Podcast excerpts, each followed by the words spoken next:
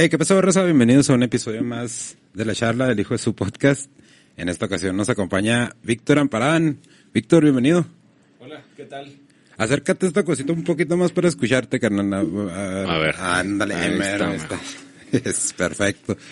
Víctor Amparán es director, actor. ¿Qué otras cosas haces, cabrón? ¿Qué- ah, más bien, ¿qué no haces? Fíjate que, pues yo no me considero un actor. Más bien fue meterme de actor por ahora que llegó la onda del COVID. Simón. Entonces ya teníamos como listo un, un- una película para grabar y cuando se nos vino abajo todo, porque sobre todo la película se desarrollaba en, en un festival de música, entonces pues a la chingada. Y, y ¿puedo decir majerias? Sí. Ah, ok. Sí, sí, sí. No, no había preguntado antes. Y este, y entonces nos quedamos con el varo y con todo y mi amigo dijo, sabes que tenemos que sacar algo y con las pruebas del COVID y todo esto, tratar de hacer un, un grupo menor. Y entre toda la discusión me dijo, oye, tú te ves medio extrovertido, ¿cómo la, cómo la armas en la, en la cámara? Y le digo, pues, una cosa es que me valga madre, otra cosa es que la, que la arme. Y, y me hizo unas pruebas y dijo, ¿sabes qué? Pues, pues va. Entonces, no me considero un actor, a pesar de que pues sí he actuado. Empezó a actuar en mis cortos porque me quedaba mal gente. Sí. Y de repente es como, a ver, préstame esa madre, yo lo hago. Pero, pero no, no. Pero en parte está bien, ¿no? Porque capturas la, la esencia de lo que quieres, de lo que quieres transmitir, ¿no? Pues sí, como un- uno como tratando de decirle a la gente cómo lo quieres que lo haga y, y uno se pone, mira, más o menos así. Entonces, pues esta vez fue como, ok, pues ya sé más o menos, creo yo. Y, y lo chistoso de esa escena es de que este nos rolamos un porro, pero era de, de, de tabaco. y Estábamos en el centro en la construcción, de hecho en el túnel que está abajo de la catedral. Ajá. Y mi amigo que estaba a cargo de la construcción dijo, mira, te lo presto todo, puedes venir aquí y grabas. Entonces yo, yo estaba súper emocionado. Y cuando llegó el chavo que, que iba a hacer el papel y vio las cámaras y todo, se hizo pendejo y se perdió. Y, se, y, y entonces fuera así como de, va, va, va. Entonces pues me, me puse yo y como no fumo tabaco, empecé a fumar y me puse una mareada que parece que estoy bien drogado. pero llegó gente, llegó la policía así como, a ver qué están haciendo estos güeyes aquí. Y este, parece que me sale natural, pero estoy súper mareado de que sí parece que... Así te pegó el, el- el No. famoso stogie, ¿no? Que le llaman. Sí, sí, sí. Esos madres a mí me han pegado, con, pero con puros. Ándale, la gente Sí. que no sabe retener le, le da el toque. sí, pues, allá. no, olvídate. Sí, va- van, al principio, ya ahorita ya más o menos les sé mover los puros. Pero pues lo quería fumar como el cigarro y... Tómala, cabrón, pinche stogie acá ay, güey, ¿qué está pasando? Ay, pero estás dirigiendo, entonces, tu, tu, tu pasión es dirigir, ¿no? Estás dirigiendo, ya, ya has dirigido algunos cortos, ¿no? Sí, he dirigido unos cortos, este... Y a la vez, cuando empecé, empecé yo escribiéndolo. Y en... Nos metimos, como... Como yo me empecé a educar de otra manera porque mis padres me cuestionaron así como de que cine, ¿es en serio? ¿Qué vas a hacer? ¿Dónde? ¿Cuál es tu plan? Y en realidad no tenía un plan y me metí en otra carrera que a, a la larga pues es como diseño gráfico de mercadotecnia y esto lo meto ahora en lo que estoy haciendo. Pero en el momento sí fue así como de, ok, ¿Qué hago? no, ¿qué hago? ¿Qué estoy haciendo? Y, y me metí sobre todo a estos concursos de 48 horas para escribirlo y dirigirlo. Y la primera conclusión que sacamos es de, tú no sabes escribir. Vamos a, vamos a agarrar a alguien que sepa escribir y, y tú dedícate mejor a, a dirigirlo.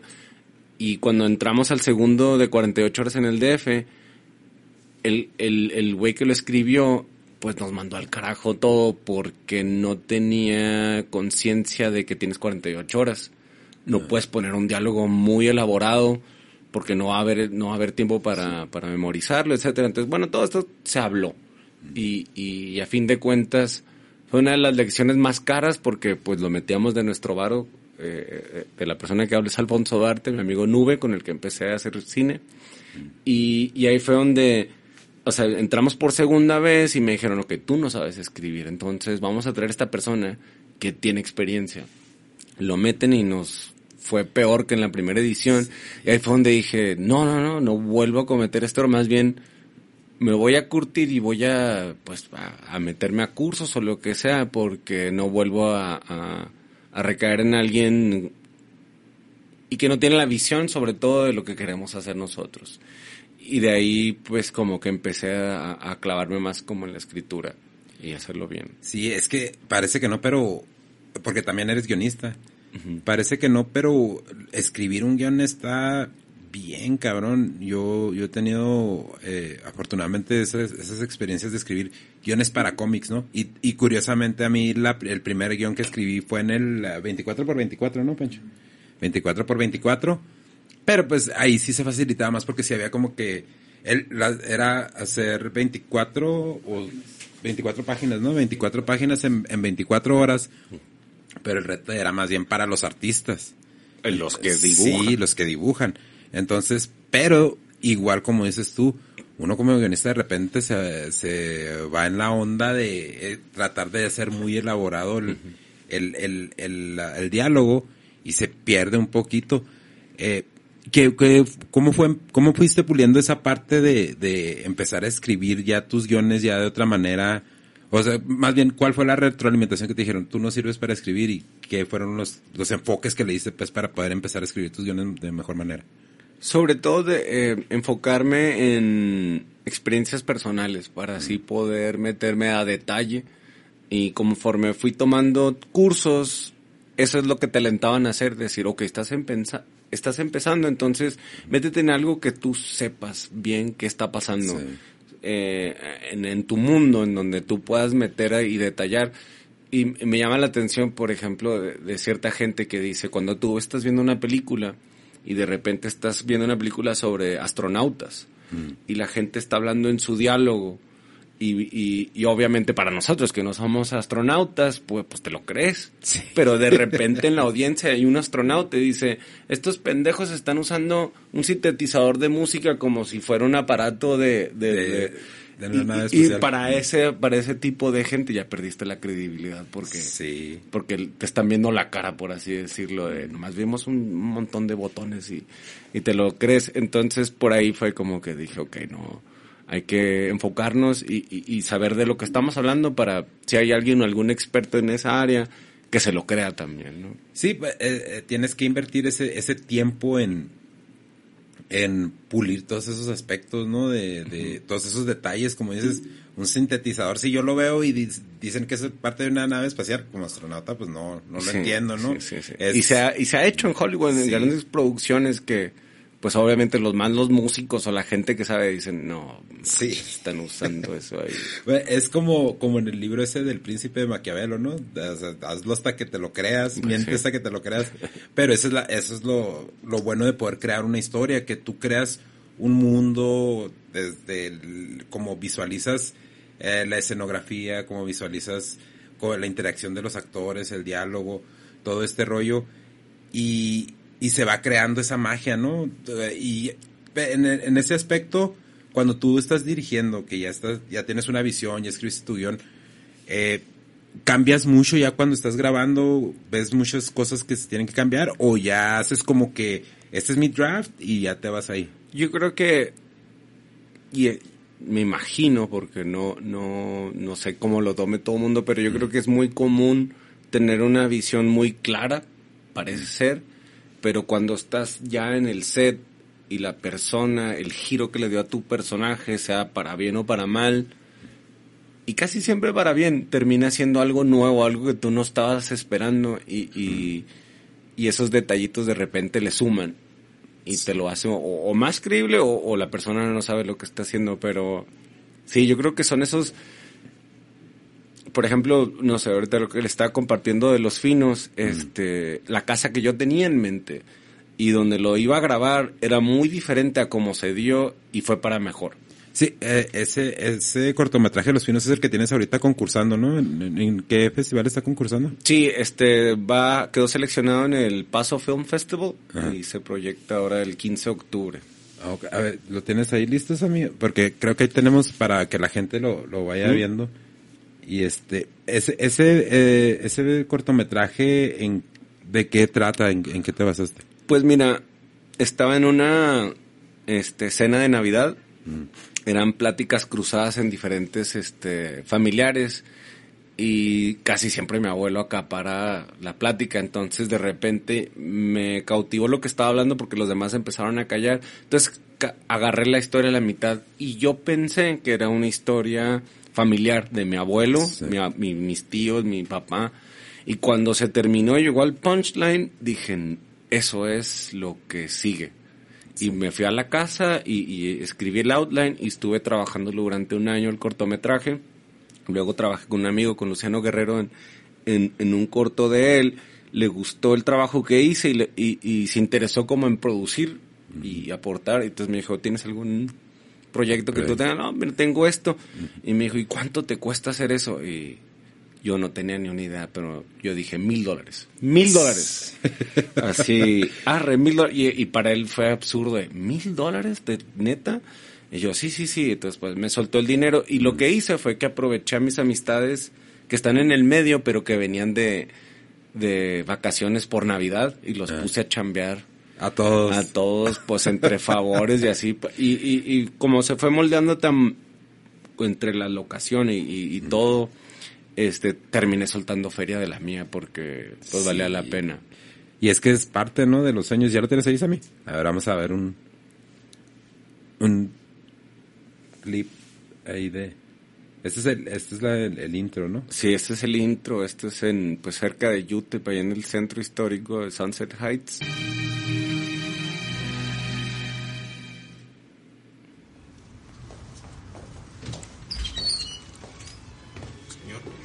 ¿Cómo estás? Bien, gracias.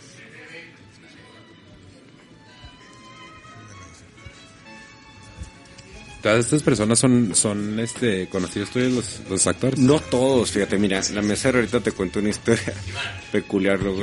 para que no, porque está concursando, no podemos mostrarlo mucho, raza, pero a rato que, que podamos. fíjate, así como te digo, agarré a mis amistades y le, así de que, pues, que tú haces, que tal, tal, y los puse a todos a chambear. Y uno de ellos este, vivía en Shanghái y venía con su novia rusa. Y estaba buscando un carro clásico que me lo consiguieron y a fin de cuentas nunca terminó en la película que, me ah, pudo. pero por un montón de, broncas que hubo. Pero la mesera que vieron ahorita ahí, que, que saca los pistos, este... Ponle Sammy para que vean la imagen, pero ya no, ya no pongas el video. Ah, ¿Estás diciendo de la mesa? Sí. Lo, ¿ya, no, ¿Ya no lo tienes ahí? Sí. Perdón, perdón, te, Sí, sí, sí. Mira, dale un poquito más para enfrente. Justo la... A ver, vamos a ver. Ella, ¿no? Sí.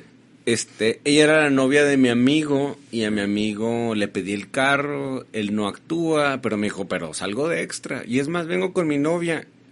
Entonces no tenía un papel para una mujer en la película, pero dije, Ahora, este es el contexto porque como yo pensé que mi abuelo hablaba de, de, algo en específico que le había pasado en la vida real, eh, pensé que era el, club rotario o el club 30, 2030 creo que se llama aquí en Juárez. Sí.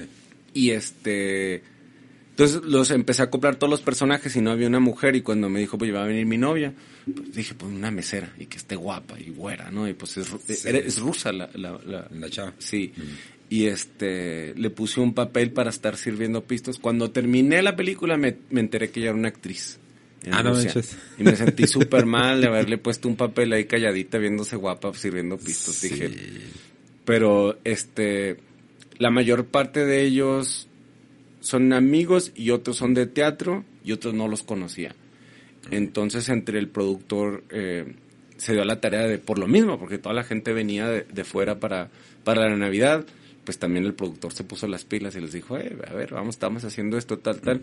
El productor, su intención siempre fue poner el dinero para estar presente en la, en la grabación y aprender.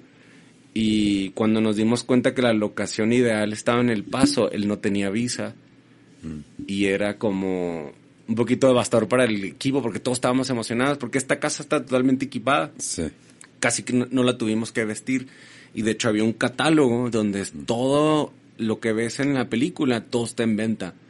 Ah, Pero la, la, lámpara, el ajedrez es original, la mesa es original, con número de serie, y, y cuando vi que si rompíamos una lámpara era el presupuesto completo de la película, No entonces tuve que cambiar un montón de, de tomas para no arriesgar y, y que pasara pues una desgracia, ¿no? De que se rompiera algo así.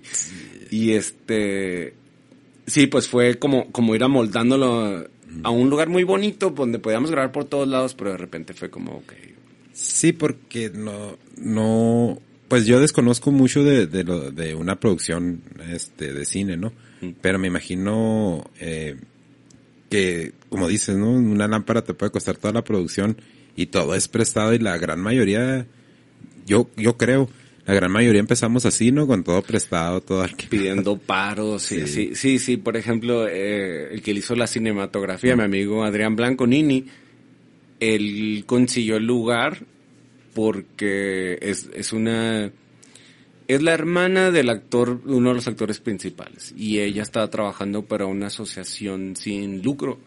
Sí. Y, y el, el mero mero les dijo, ¿saben que las dejo vivir en esta casa eh, a ustedes y a ustedes? Entonces, cuando mi amigo le pregunta, ella, y, esto pasa, es muy común, la gente piensa que vas a estar ahí tres horas, grabas tu cenita y te vas. Sí. Nunca se imaginó que íbamos a llegar con un chingo de cables y luces a las 4 de la mañana y nos íbamos a ir a las 4 de la mañana. Lo cual fue otra cosa porque como pedí nomás mil dólares, a la hora de, de los chingazos dije, me quedé corto. Entonces, en la mañana ensayamos y cuando cayó el sol empezamos a grabar esperando que... Ah, ok. Sí, porque eso era lo que te iba a preguntar de cuando la entrada esa la toma, cuando va entrando el personaje se ve como tipo amaneciendo. Y luego ya está Sí, noche. sí, sí, sí. Eh, una de las cosas que, que, que me llama la atención de lo que estás diciendo es que pediste mil dólares de presupuesto, te quisiste aventar una Robert Rodríguez, ¿no? Casi, casi. Ma- más o menos, sí. Luego ya estando ahí, y como, y, y eso de que encontramos esta casa, está casi completamente vestida como lo necesitábamos. Ahora tenemos que tener un montón de, de- de cuidado, pero fue como la misma gente de vestuario, los actores, todos estaban emocionados de, de, de- de cómo se estaban dando las cosas, entonces todos estaban aportando de su, de su bolsa. No, no dinero, pero por ejemplo, yo tengo este traje, yo tengo esta camisa setentera, yo tengo esto, yo tengo el carro. Y, y eso estuvo muy padre porque como se- fue un proyecto casi fugaz de vamos a agarrar a toda la gente que viene entrando y hablándole a la gente de que, oye, mira, Sí. ¿cuándo es tu comida familiar? ¿Cuándo comes pavo? Entonces el jueves puedes. Y agarrar hacia todos hasta que los cuadré. Y, y estuvo difícil, pero a fin de cuentas yo creo que estuvo bueno con lo que sacamos a pesar de... Sí, no, pues ahorita nada más porque no lo podemos ver, pero ahorita que terminamos de grabar el podcast nos lo aventamos. Claro que sí. Ya después de que, Sí. que pase el 15, lo tenía en línea porque yo había perdido este cortometraje, este es del 2017. Eh, mi computadora en ese entonces no, no agarraba el 4K, entonces se lo encargué a mi director de fotografía y de repente en otros jales nos dividimos y cuando le dije, oye, a ver, sácalo. Sabes que no lo encuentro. Y entonces duré, duró perdido un año y medio Ay, cabrón. Perdón. Y ahora, pues fue de que, a ver, vamos a buscarlo. Entonces me dijo, tengo todos estos hard drives, pero ya no tengo los cables. Entonces era buscar los cables, ta, ta. Total, lo encontramos y, y ahora que lo sacamos, pues lo bueno fue que ya ha tenido un, un par de producciones en, en reproducciones en, en Medellín, en el DF, en El Paso y en, El Paso próximamente y en Juárez y en Chihuahua. ¿Cuántos, cuántos cortometrajes has hecho? ¿Diez, no? ¿Diez Eh, u ocho? Sí, he, co- he- he colaborado con otros, Mm. em, pero considero que son 10 porque ahí tengo como más en, la- en el punto creativo, como que en el otro estaba más analizando Sí. cómo se hacía entre jalar cables y lo que me pusieran, lo que me pusieran a hacer era lo que me metía. Y entonces ahora ya tengo más experiencia, pues en- son 10 cortos y dos largos. Ok, ok. Ujú. Y eh, este, este proyecto es, lo tenías en la página de, de Cool Raccoon, ¿no? Sí, ¿Qué es, qué, qué es lo que, qué es Cool Raccoon? Cool Raccoon es básicamente mi amigo Alfonso Duarte Nube, su apodo Nube y yo. eh, fuimos compañeros de, de la universidad. Él sí se puso a estudiar cine, yo no. Pero lo padre era que era, era mi compañero. Entonces, Sí. cuando él llegaba con la tarea, pues yo me sentaba Y la tarea era ver películas, pues yo estaba encantado. y a la hora que entraban proyectos, pues yo me subía de actor o de lo que sea, ¿no? Entonces cuando terminamos los dos la carrera, yo le dije, ¿para qué me hago pendejo? O sea, yo quiero hacer Sí. esto. Y ahora que estoy más cerca contigo, me llama mucho la atención. Entonces, este, nos juntamos un día en, en, en mi patio, pisteando, y, y le empecé a decir, ¿sabes qué? Está bien difícil meternos a, a una producción porque no sabemos nada. Bueno, yo, más bien, yo no sé nada. No tengo una educación, entonces nadie me va a aceptar como de repente, yo voy a escribir esto. Sí. ¿Tú quién eres? Entonces de ahí con mi amigo fue que, ¿y si le ponemos un nombre? ¿Y si sacamos algo entre tú y yo? Y fue nomás estar echando chela y sacando nombres y, y- y yo de repente dije Cool Raccoon, que ahorita ya se me hace medio absurdo el poner el cool, así como nosotros somos cool, ¿no? Eh, Está medio pendejo, pero en el momento so- sonó muy bien y fue así que arre, arre, Simón. Pues es que está pegajoso el nombre. Y, y, y, y el güey, pues como yo creo que en la borrachera el güey dijo, nah, pues mi compa agarró las curas, ¿no? Y el siguiente día le llegué con el logo y le digo, guacha. Y No el se la güey- creyó, Y güey. el güey, ah, cabrón, órale, órale. Entonces va. Entonces tomamos eso del, de- de- del 48 Hour Film Fest porque pues te obliga a hacer las cosas así. Sí. Y, y yo creo que fue lo mejor que pude haber hecho porque como todo lo que no había estudiado, el haber hecho algo en tan corto tiempo, el estrés y todo, todo esto, a pesar de que pues hicimos po- probablemente una porquería, quedó seleccionado. lo más divertido de todo fue que, esto es, esto es parte de, eh, no, no, no te dicen en el, en el festival dónde se va a proyectar, entonces yo de repente, pues lo terminamos, entregamos el proyecto con un minuto 50 segundos antes, tiene un reloj gigante que va con la cuenta atrás. Y, y llegamos, lo entregamos y, y dice 10, 9, 8 y ves a los chavitos corriendo atrás con sus folders Ah. y en la cara así, ¡pah! le cierran la puerta y el chavito se tiró al piso hacia a llorar y lo estábamos viendo en nube y yo así como, qué culero ser él. Y luego nos abrazamos él y yo porque estábamos dentro. Ay, No, pues es que sí, sí está cabrón. Y más porque esos retos, pues sí son muy estrictos, ¿no? En Sí. cuestión de tiempo. Sí, yo, yo le venía diciendo al que venía exceso de velocidad en el periférico porque era domingo. O sea, le dije, no, no nos vamos a voltear por un cortometraje. Es una locura, veníamos a exceso de velocidad así, pero en fin, lo, lo, lo, lo metemos y lo que no nos habían dicho es que los que quedaban dentro se iban a proyectar en la Cineteca Nacional. Órale. Y para mí, pues era muy importante, sobre todo que es comedia, de ver qué chistes funcionan y qué no. Entonces yo perdí mi vuelo, ya para esto como yo había metido varo para hacer todo esto, ya no tenía dinero, pero para regresar. Entonces fue consciente de decir, me pierdo el vuelo y a ver cómo regreso. Entonces les empecé a hablar a amistades que, que manejan fletes. Sí. Y les dije, oye, pues tú tienes acá un camión que salga como para el lunes para Juárez. Y mi compa así de, ¿cómo? ¿Qué está pasando? Le digo, pues, ¿qué pasó esto? Y tal, tal, tal. Y pues, ya no todo varo. Y me, y me- me- ya, me, ya me voy a quedar acá. Me dijo, no, pues, pues sí, tengo un, un viaje, pero pues, los camioneros están medio locos, güey. Probablemente te violen. No, no, no estamos, bueno, sí, poquito, güey, porque yo soy camionero, güey, bueno, trailero, pues. Ah, Pero- híjole. Entonces, no sé de dónde viene esto, ¿ah? Pero de que me asusté, dije, ay, cabrón, ¿en qué pedo me metí? Pero pues corte A, obviamente está llena la cineteca, no porque fuera un éxito, pero Sí. no, pues es que son toda la gente que está poniendo sus cortos y están invitando a la familia, entonces estaba hasta el tope. Y yo estaba con el corazón así, pum, pum, pum, pum, porque había un chiste en el cortometraje, se llamaba El Ariel, y nos Sí. estábamos burlando de los premios, ¿no? Porque este era una- un director que, que llevaba límite su actor para que se ganara el Ariel. Y obviamente era un chavito que era primerizo y de ahí se agarraba el director para abusar de, de la gente. Y, y, este había un chiste que me hacía mucho reír. Y cuando estábamos en la cineteca, ahí viene el chiste y sale el chiste y grillos. Así nadie se Nadie, rió. nadie lo captó el chiste, o- ¿no? o- ajá, y yo dije, qué cabrón, porque, o sea, si yo me reía cada que estábamos editando esto, yo- a mí- llegué a llorar de la risa, entonces dije, qué cabrón, porque, entonces o yo estoy muy mal, o mi humor no va por ahí. El humor, sí, es que el humor es una de las cosas, platicaba con, con Richie Rico una vez, el humor es una de las cosas que está muy cabrón poder, poderle Pegarle al clavo, sí. Sí. Este, es- pero de todos modos, esas son de las cosas que te van ayudando, ¿no? Te van ayudando para que vayas puliendo, vas conociendo más a la raza, vas conociendo más a tu público. Y una de las cosas que a mí se me hace, se me hace muy chingón de estos festivales es que ves cosas nuevas. No es lo mismo, no es lo, no, vaya, no vas al, al cine a ver una película de Marvel, ¿no? O una pinche película del conjuro. O sea, son conceptos frescos, son creadores nuevos, son gente que tiene que irnos siguiendo desde, pues, desde ya, ¿no? Y, y, y algo chistoso es que te enganchan. No lo quiero decir de la mala manera, pero sí fue un gancho, porque sí puede ser un trampolín. Si tú lo haces bien y tú ganas esta competencia, tú te puedes ir al corto de Los Ángeles. Y si ahí te va bien, te vas a Cannes.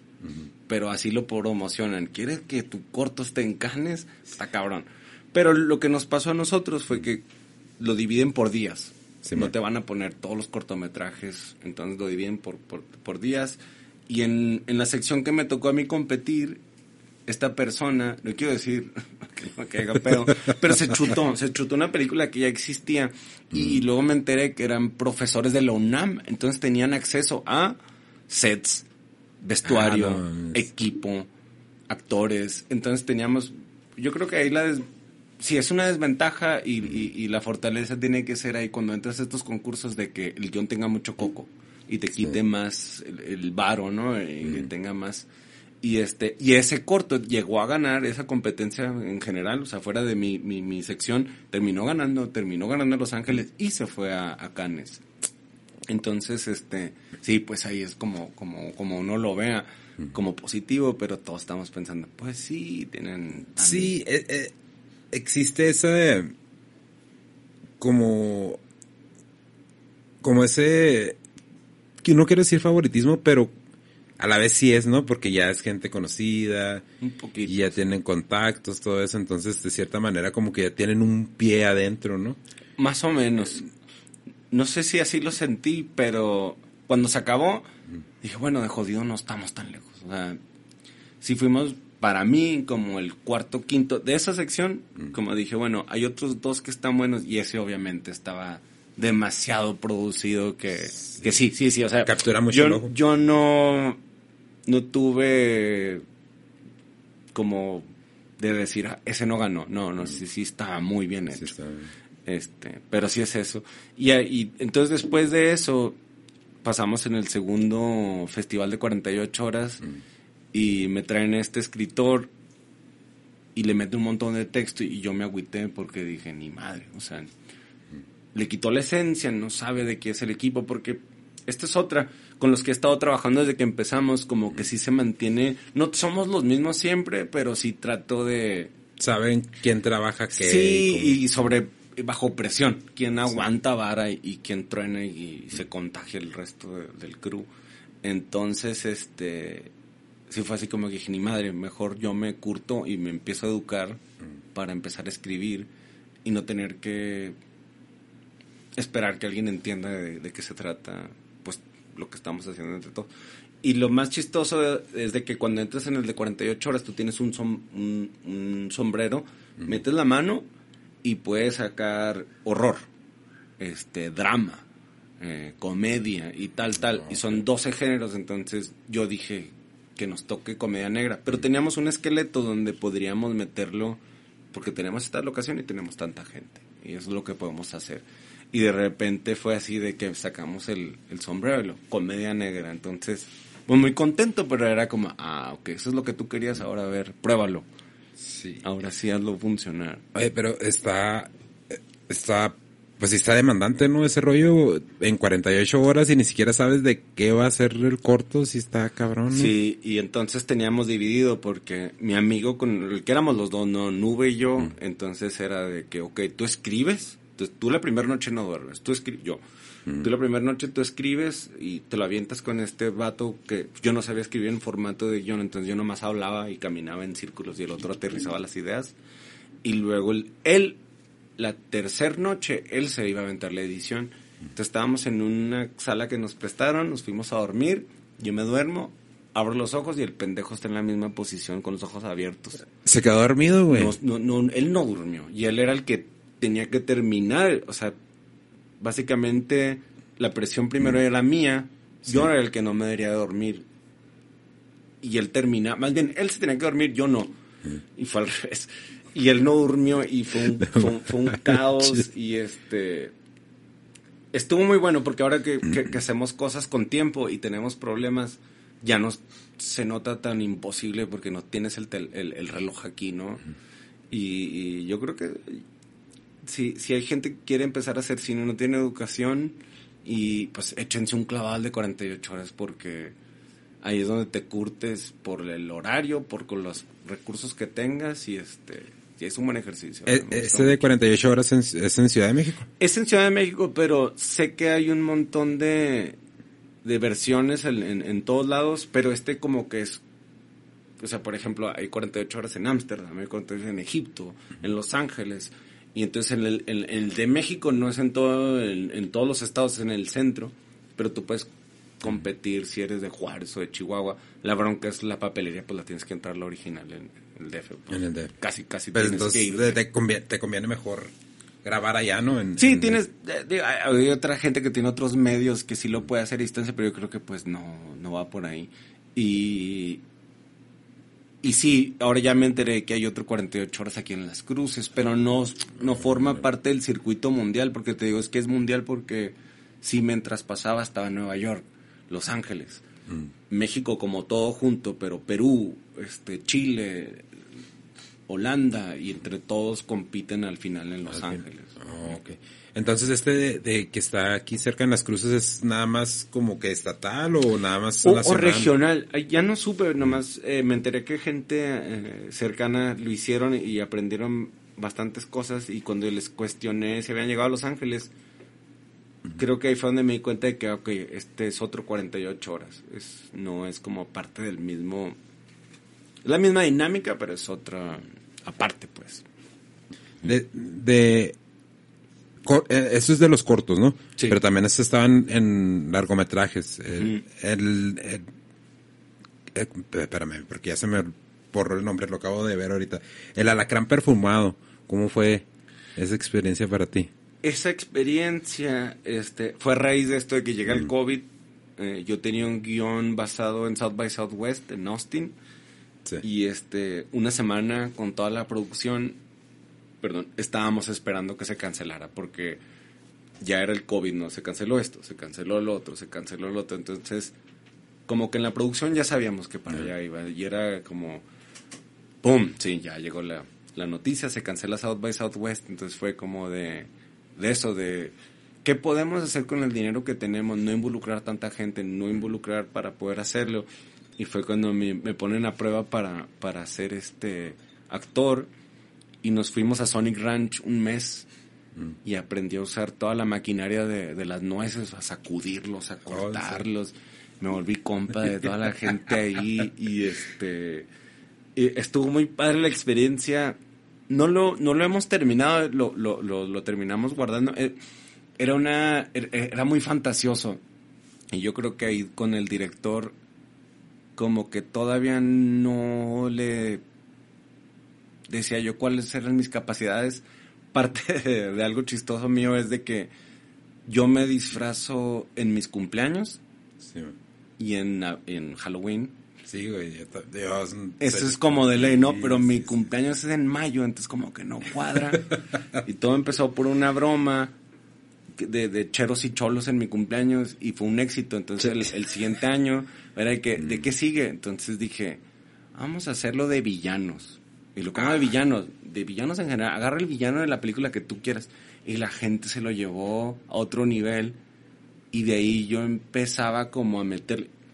Las reglas eran básicas. No gastes mucho dinero entre reciclado y la parisina y que no pase de 150 pesos días tu disfraz. Es tu disfraz. Por codo.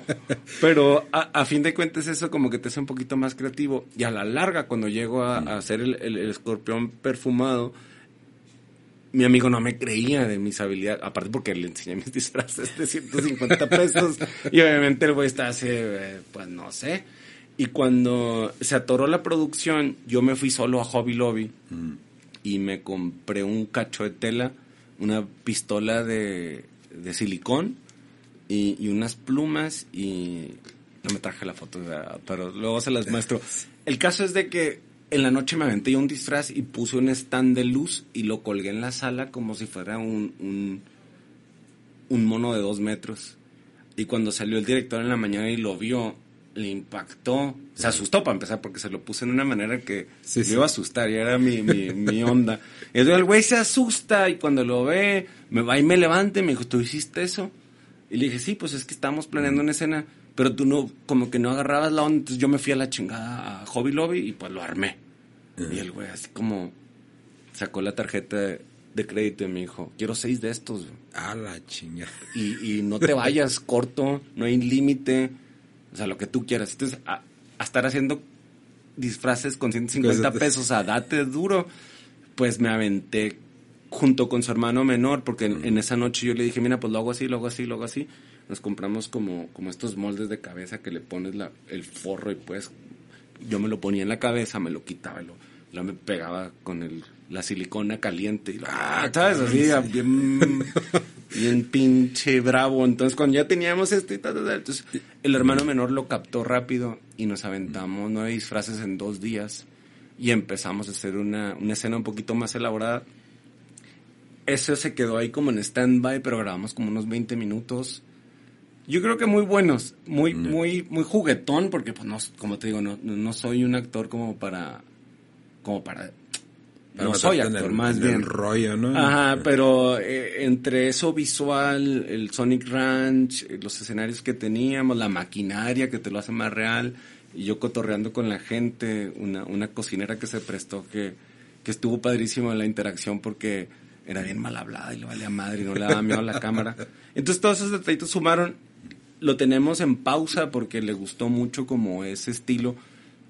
Y este, pues sí, esa es la experiencia. Por eso te puedo decir que, que no, no, pues no, no soy actor, pero que no me da miedo, pues me... Pero lo, lo tienen en pausa porque porque lo piensan meter a algún concurso o cuál es el, el plan.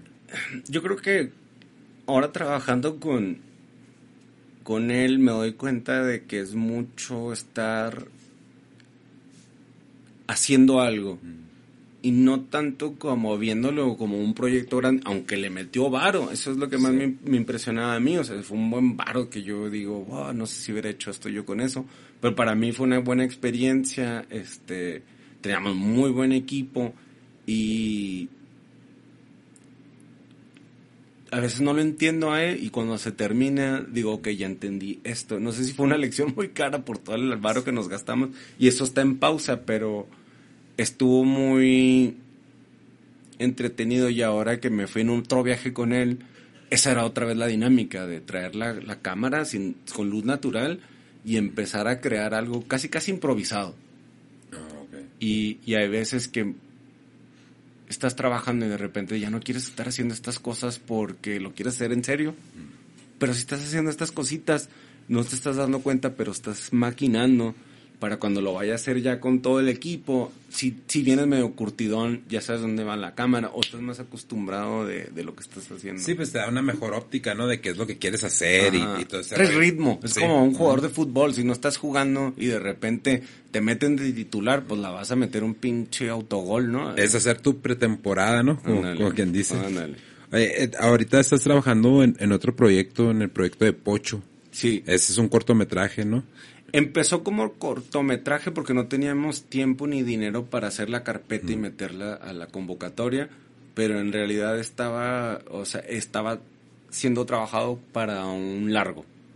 Oh, ok, entonces van a hacer un, un largometraje. Pon la, pon la página de, de, de Face, Sammy, para lo de Pocho. Eso está en, en Cool Raccoon, ¿no? Mm. Exacto. Está en la página de Facebook de Cool Raccoon.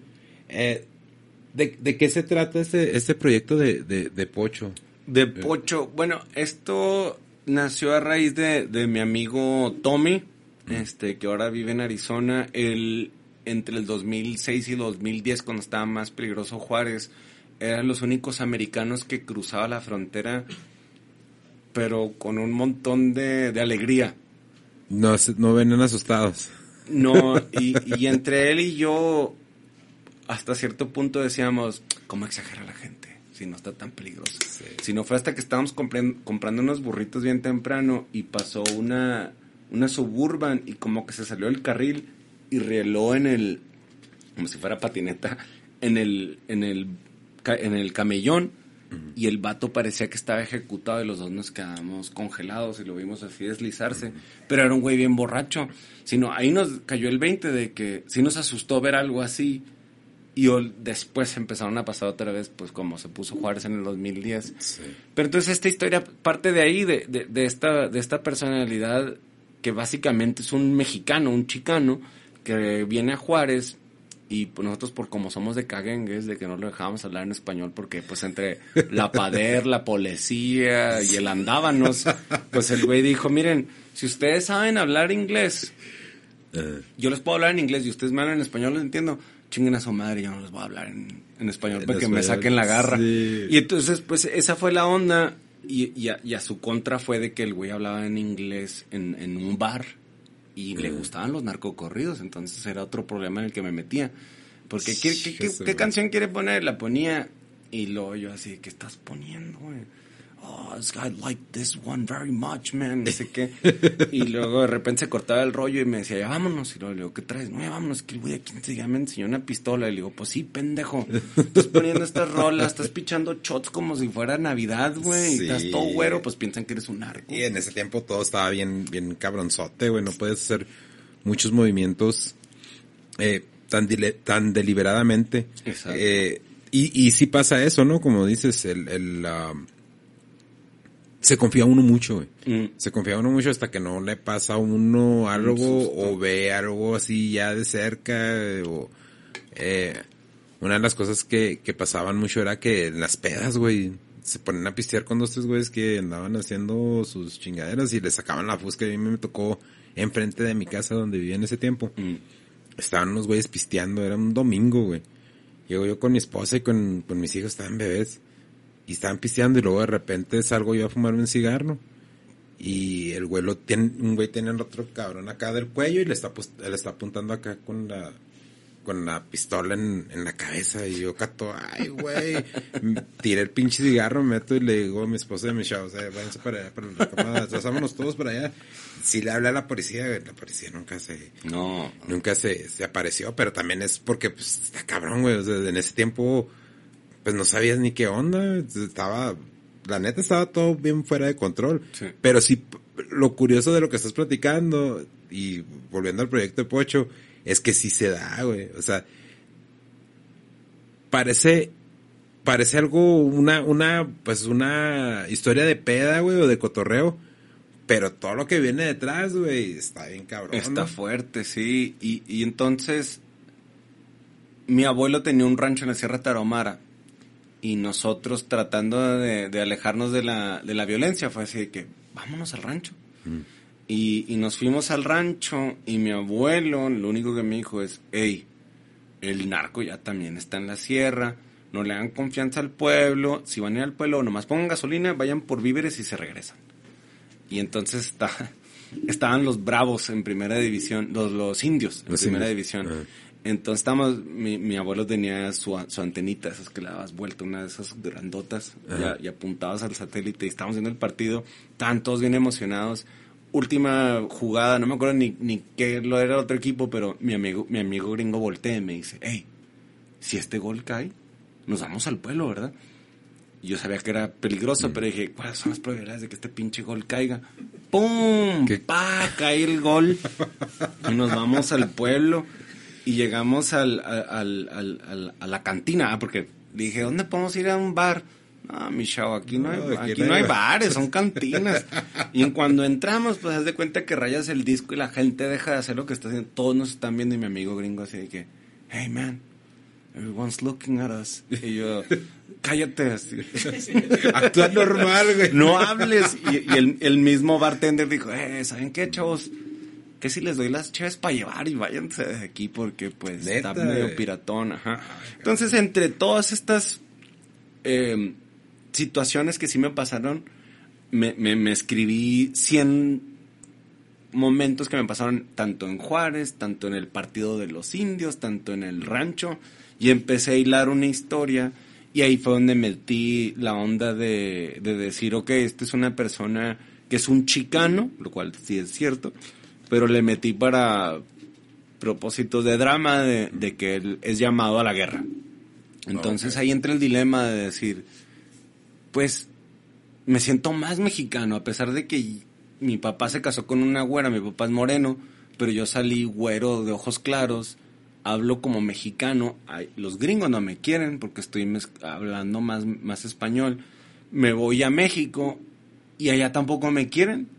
Y esto es, yo creo que es una realidad de los chicanos de, de Sí. ni aquí ni allá. Más bien es en esa franja donde tú te hallas con los mismos y ni, y ni con todos, porque van a estar los diferentes grupos sociales que no te van a aceptar.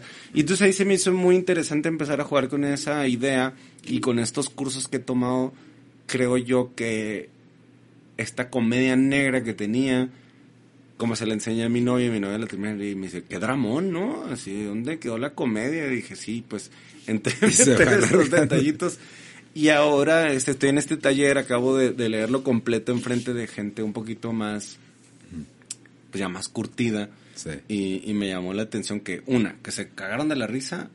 No puedo decir cagarse la risa, porque no los escuché. Ah, no, no, ya, en el ¿no? podcast sí, güey. No, me digo, no, no, no los escuché reírse así, pero sí me mencionaron de que me, me- lo disfruté, me reí, pero bueno, ya en esta onda técnica, pues te falta esto, esto y esto. Entonces yo creo que ahí lo, lo, lo, lo bueno es de que va por buen camino. Este, mi amigo en el que está basado la historia, hace mucho que no lo veo. Yo creo que se va a sorprender cuando vea que lo exploté bien cabrón. Y este, y sí, por ahí va. Digo, va a seguir cambiando la historia. Eh, mi intención sí es que, que, que, que, que se quede con esos tintes de humor negro. Sí, eh, la, la historia en sí, pues sí, sí es muy llamativa, ¿no? Y porque, bueno, es llamativa para nosotros porque conocemos la dinámica de ese tiempo, ¿no? estuvo, estuvo muy, muy cabrón. Y entonces, ahorita, ¿cuál es el plan con, est- con esta película? Ah, eh, obviamente, pues presupuesto es una de las cosas que, que, que se requiere. Sí. ¿La piensan meter a un concurso? anda o, o cuál es el plan? ¿Cuáles son los, pros- los próximos pasos a seguir? Lo metimos este, a una convocatoria para cortometraje. Lo, quedamos fuera y los mismos este, comentarios era de que esto no parece que sea un cortometraje, esto es un largometraje. Eh, yo me fui para abajo en cuanto perdimos la convocatoria porque le había metido un montón de ganas. Sí. Y, y Rafa, el productor, Rafa Hernández, fue el que me dijo, a ver, espérate, güey, algo tenemos aquí, no, no, no, no te me agüites, vamos a meterle tal, tal, tal. Entonces, este, en estos meses ya se desarrolló, ya está más sólida la, la historia como un largometraje. Y, y es eso, como empezar entre bajar fondos estatales, hacer un Kickstarter y, y ver qué tanto podemos jalar para hacerle esto, pues la obra prima, pues lo mejor que pueda salir. Sí, es bien importante. Para la gente que no sabe lo que es Kickstarter, es un fondeo de- del público, ¿no? O sea, la, Correcto. la gente ayuda a fondear. ¿Cuándo, cuándo em- piensan empezar a, a lanzar eh, Yo- la, la campaña? Yo creo que tenemos que tener la lista antes de que se acabe este año, eso sí es seguro. Tenemos ahora ya más material por el solo hecho de haber hecho scouting, casting y, y sobre todo la gente del Valle de Talamantes que cuando yo porque fui a hacer otro trabajo para eh, grabar patrimonio cultural, cuando vi a la gente, porque vol- volé un dron y, y- y- y- y asusté a la comunidad de Talamantes porque son 500 personas. No sé si habían visto antes un dron, pero pensaron que era un panal de abejas. No Y manches. salieron corriendo todos. Cuando se dieron cuenta que yo era el del dron, pues ya me volví el popular ahí del pueblo y cotorreé y cotorreé con, con, con, este, con medio mundo y, y dije, yo, yo quiero regresar aquí a, a grabar algo. Entonces dije, ¿qué se podría grabar ahí? Y ahí fue donde empecé a sacar las historias de, de con mi compa el Pocho. y, y este, y ahora que regreso con, con la intención de, de retomar, pues está la onda del COVID y me van a prestar una cantina de adobe. Y ahora estaba cerrada, ya no le pude tomar fotos, pero les dije, hey, me dijeron, mira, está cerrada por el COVID, pero es mía, te lo presto, te abro las puertas, quieres grabar algo, mueve, hazle, tal, tal. Muy, muy, muy amable toda la gente de por allá. Y este, y es parte de, de, de eso de, de, de con mi productor, que en el momento que le digo, mira, esta es la historia. Y me dice mi productor, vale, vale. ¿Dónde lo quieres grabar? en Valle de Allende y lo me hace una cara y le dije, ¿qué?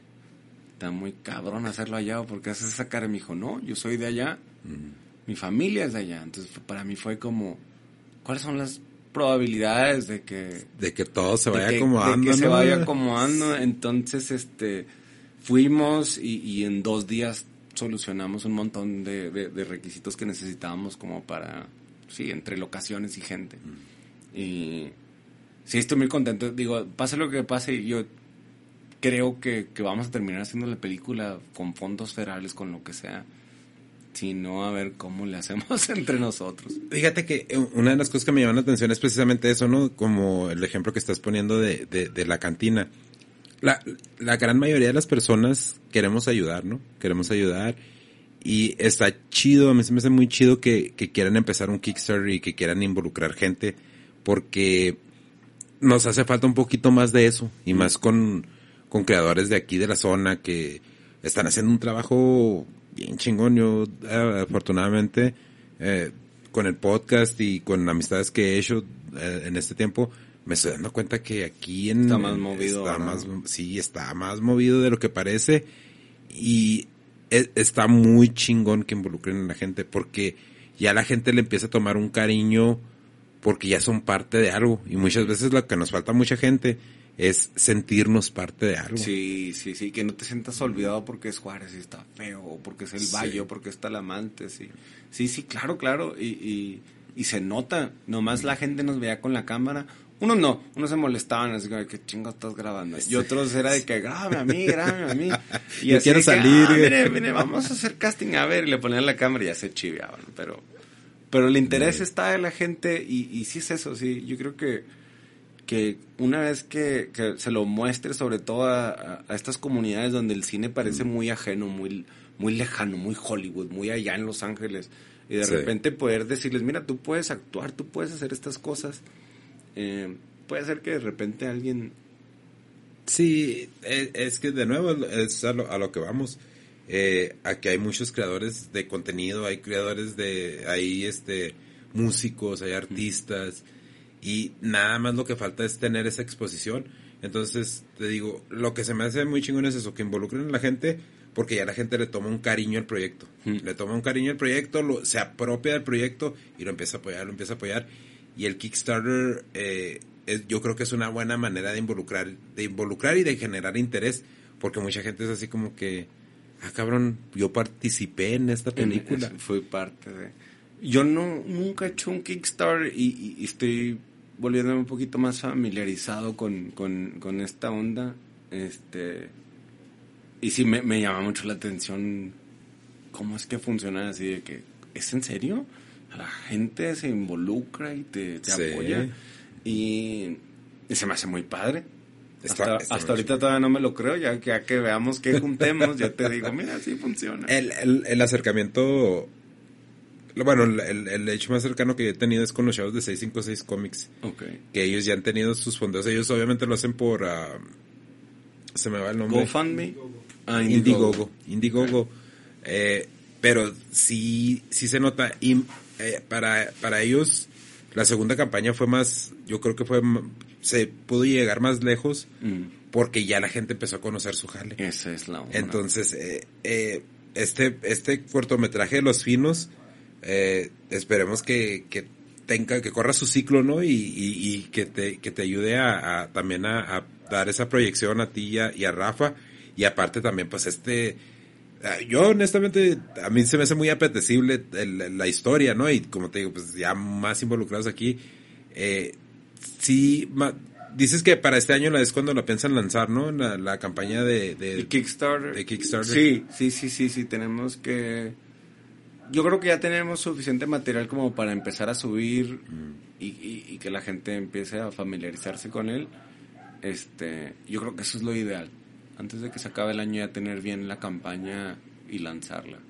Sí, no, eh, nosotros pues con todo gusto, lo que podamos ayudar para, para ayudarles a, a, a darle promoción a esto. No, no, te digo, no somos el super canal, pero pues la cosa es de, de echarnos la mano, ¿no? No, Y- no, de eso se trata, Sí, ¿no? Oye, voy a ser como los del Valle, ¿no? Si necesitas un extra, güey, es algo de, de, de, de chero, de chero panzón, güey.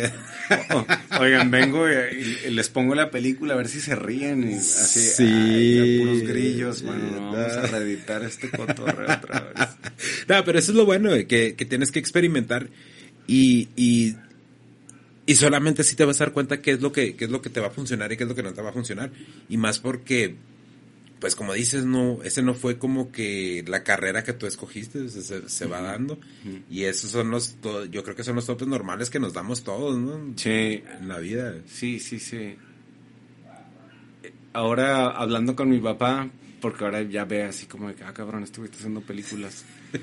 y, y le digo así de, ¿te acuerdas que tú me cuestionaste? De hecho, la plática fue anoche, así con mi abuelo. ¿Te acuerdas que tú me dijiste? Y mi papá, pues, le digo, no, no, no te agüites, digo, porque mira, yo estoy haciendo el póster, yo estoy haciendo la promoción, yo estoy, todo, o sea, esto que había aprendido a mí me sirve un montón, no tengo que depender en alguien de que como vea y quiero impulsarlo, me hubiera costado un montón de dinero hacer la carpeta, me hubiera costado un montón de dinero encontrar a alguien, Sí. y entonces, hasta cierto punto se complementa y, y eso está bueno, eso está Sí, bueno. está muy chingón que, que te involucres en todos los aspectos, porque como lo, lo decíamos hace, hace un momento, también te ayuda en el aspecto de que ya nadie va a llegar y te va a querer como que Mover ahí... mm, decirte, no, mira, es que se hace así, te cuesta tanto y la chingada. Tú ya más o menos tienes una idea y eso está muy chingón. Pues sí, sí, sí. Está muy Es chingón. cierto. Entonces, para ahorita por lo pronto todavía no está en la campaña lista, pero va a ser Raccoon ahí donde la, la van a subir la, la, la sí, campaña. es por medio de, de sí, de, de- de nuestra productora, este, y una vez que lo tengamos listo, pues hasta se lo comunicamos para que quede más claro. Y para la gente que, que nos está echando raza, caigan, empiecen a seguir a, a Raccoon. Es bien importante que, que pues les empecemos, empecemos a seguir y empecemos a apoyar estos proyectos de creadores jóvenes, porque los tenemos ahorita aquí, a lo mejor unos 4 o 5 años, ya no los vamos a tener aquí y vamos a decir, no manches, estaba aquí, no lo apoyamos. Es, es bien importante que nos involucremos en ese aspecto. Y la neta, eh, sí, el, el concepto está muy chingón. Yo pienso que sí va a tener mucho, Gracias. mucho éxito y más por la familiaridad, güey, ¿no? La familiaridad de estar aquí. Eh, otra cosa que, que quieras mencionar, mi Víctor, acerca del, del, del proyecto.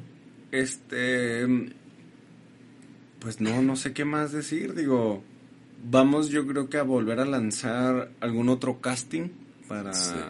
para aterrizar ciertos personajes, así es que igual a la gente aquí y a- alrededores que, que le interese, Ah, pues que estén bien. al pendiente porque si estamos todavía en busca de ciertos personajes que, No, pues eh, eh, igual también eh, nosotros, pues, eh, perdón, nos podemos también este en la en la página cuando ya tengas la convocatoria donde piensan hacer el casting, porque si hay mucha gente que no tiene no tiene los recursos tiene, y muchas mucha gente tiene talento y no tienen los recursos para ir a una escuela de actuación y piensan que, o sea, no, y aquí, pues aquí tú eres la prueba, cabrón, de que no necesariamente tienes, te fuiste a estudiar cine y estás haciendo películas, ¿no? Me fui eh, eh, diseño gráfico y ahora estoy haciendo cine. Sí, y, y me he topado, sí, a gente que se le da muy, muy natural y, y es eso, quitarte el miedo de la cámara. Ya después lo demás, ahí, te Ahí das va cuenta. saliendo. Sí, sí, sí, sí. Entonces, lo, es, esos, para esos castings, eh, si la, la gente que esté interesada en, en Cool Raccoon, Vam- Vamos a sacar, obviamente, este, cuando hagamos el casting, eh, pues difundirlo, ¿no? Para que la, Sí. la mayor parte de la gente se entere. Todavía no tenemos fechas ni nada, así hasta que terminemos de ver si esto, este, pues tenemos fondos para hacerlo. Una vez que tengamos esto, ya vamos a aterrizar. Tenemos cierto un casting, ya, ya habíamos avanzado este proyecto y luego de repente se nos quedó a la mitad y ahorita lo estamos retomando con más fuerza, yo creo, a raíz de, de que los finos empezó a mover un poquito más, tener un, cre- un Sí. poquito más de credibilidad como equipo nosotros, de decir, porque no todos saben que los finos costó, ¿qué será? 1.400 dólares. Eh, eh, pues es muy poquito, sobre todo haberlo grabado en El Paso. Sí. Y muchas de las cosas, como por ejemplo, se pagaron con favores. Ah, de pero no fueron sexuales, ¿verdad? No, desgraciadamente no. No, pero es que, de, de nuevo, esa es una de las cosas que, que es como, como vas empezando, ¿eh? Sí. Como vas empezando, sí, este, sí. una vez nos, nos, nos mencionaron algo así como que hay, ¿y qué hay para mí? Pues no, Micho, pues, No, nada, sí. unas birrias y unos tacos si quieres. Ahí hay pizza, está medio fría. sí. bueno, Víctor, pues me dio mucho gusto tenerte aquí, cabrón, aquí está tu casa y hay que promoverlo, eh, en lo, nosotros en lo que te podamos ayudar, vamos a, a hablar ahí con, con el, con el comisionado de, de cine del estado, a ver en qué nos puede ayudar. Muchas gracias, este, yo encantado aquí y cuando quieran, pues nos me doy otra vuelta para contarles tu casa, en qué quedó. No, y es que aparte, te soy honesto, tengo un chingo de curiosidad por ver los finos, güey, y como No, yo sé que lo... ahorita, nos lo aventamos y ya que pase la proyección, pues lo, lo, lo volvemos a poner público. ¿verdad? Y ya estás, no, y sí, raza, para, para que estén muy al pendiente, los finos, estuvo, sí se estuvo, lo, sí lo tuvieron en la página de YouTube, ahorita no está disponible, pero ya, calmado, hace rato sale. Sí, sí. Y pues mi Víctor, de nuevo, muchas gracias, un placer tenerte A aquí. ustedes, muchas No, al gracias. rato nos aventamos al otro ya cuando en- estrenas el, el largometraje, Ándale, cabrón, sí, del sí, pocho. sí, Vas a ver lo que sigue, vas a ver lo que sigue, cabrón. Bueno. Raza, pues muchas gracias por acompañarnos y nos vemos. Chido. Chido.